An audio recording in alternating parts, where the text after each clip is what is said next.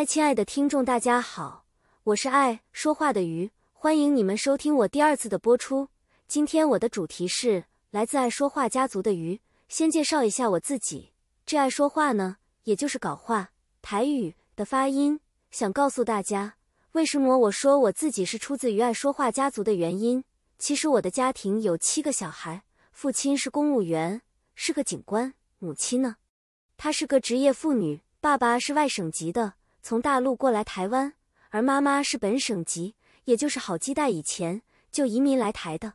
父亲因为职务的区域关系，所以在淡水租了外公的房子，也就是母亲的家，成为了所谓的房东与房客的关系。外公他很欣赏爸爸，一直刻意的撮合爸爸与妈妈，让爸爸成为了自己的女婿，所以我们的家族就这样的形成了。我们家的孩子。从小基本上都是以父亲为主的教养方式，而父亲呢，他本身是一个喜爱读书，也喜爱追求知识的人，就是喜欢学习。相反的，我的母亲她就比较不是属于这一类的。人家都说夫妻基本上就是个性相反的，或许是这个样子，所以我们家的孩子大多都得自于父亲的教导模式与学习。我的父亲他是一个喜欢讲道理的人。凡是讲道理，而他的道理和知识也是得志于他的父母亲的教导以及知识上学习而来。实在他认为他有理由，在各方面也都是有根有据的，所以我们家的孩子也因此被爸爸影响，成为了很会讲道理、讲理由的个性。而且这些道理确实也是因为跟从学习父亲而来的。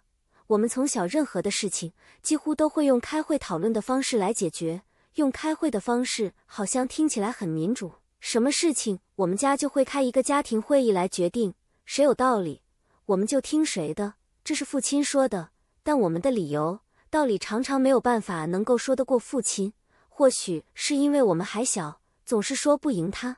毕竟他年纪比较长，所得的知识呢、学问呢，也都比我们多，所以我们从小没有一件事情是说得过他的。因此，我们在家里。基本上，爸爸还是有他的理由跟他的道理可以说服我们。于是呢，从小到大，我们每个孩子练就了一身，一直到现在，我个人都觉得我们在家里之外方，只要我们一出门，我们家的小孩几乎都是所向披靡的，不太会被对方打败，凡事都有理由，都有借口。这样的经历其实也是有好有坏咯。确实呢，那也造就了我们家每个小孩。都很会说话，这是在外头，但一回到家里呢，还是说不过我爸爸。所以，我们家的孩子几乎都是蛮爱说话的，很能辩。可能除了我大姐和我三姐吧，尤其是我大姐，她的个性比她像我的母亲，大概就是圣经上说的，属于拙口笨舌。但拙口笨舌的人，我觉得这也是他好的一面，算是他的优点。他不与人计较。不太去争辩，所以呢，上帝创造每个人各式各样，有不同的个性。每个神所造的孩子都是有用处的，哪怕他是瘫在床上、有残疾等等，这样的人都是有用的。这个部分呢，也容我留下一个伏笔，将来再往后我也会分享给大家。所以呢，我们家很爱说话，很爱辩解的能力，也因此就这样被训练出来了，很爱说话，很搞话台语。记得有一年，我跟我的前子带着孩子去韩国自由行，那个时候已经开始流行用 Line 了。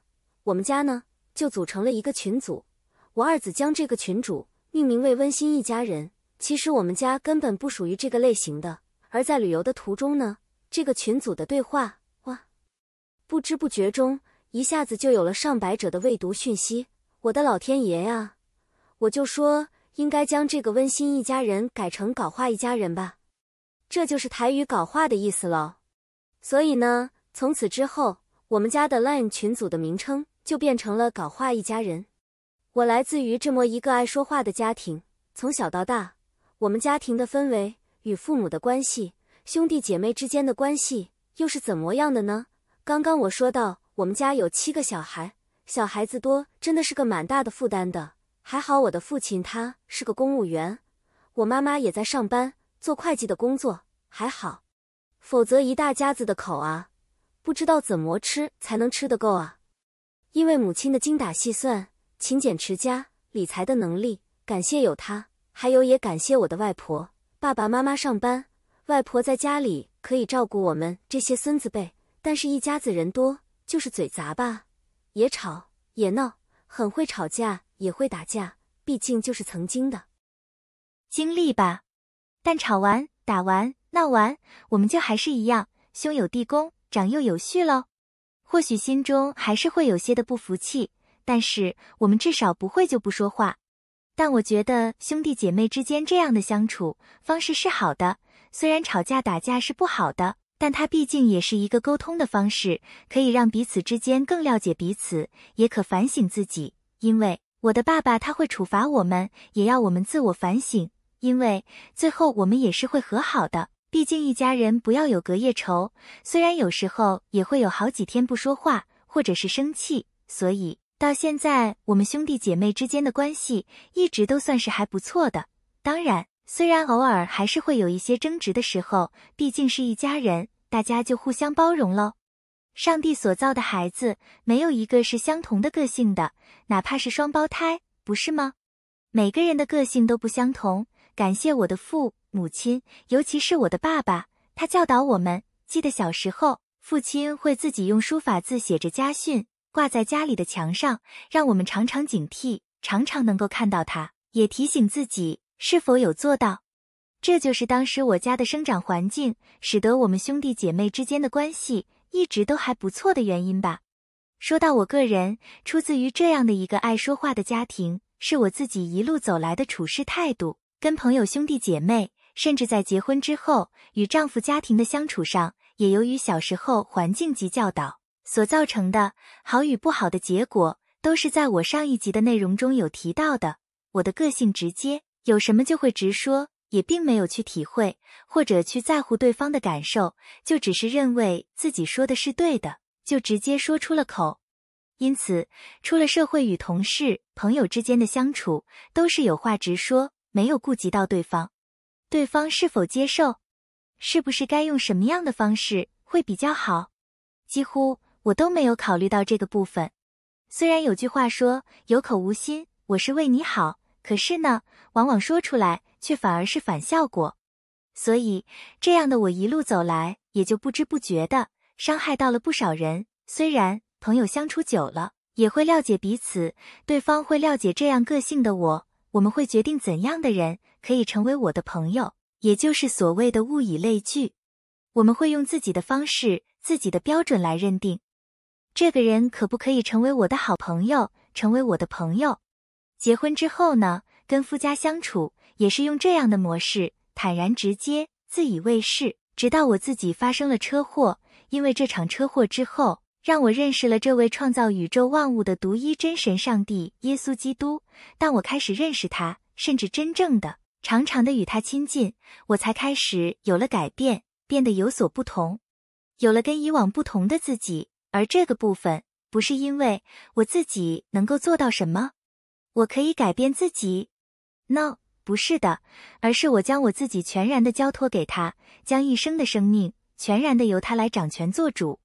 我透过圣经神的话，常常的来提醒我自己，让我知道怎样说、怎样做才是合他心意的。所以，我一直在事情上的发生，我所说的话一直有冲突与挣扎。我常常问自己：我真的要这样吗？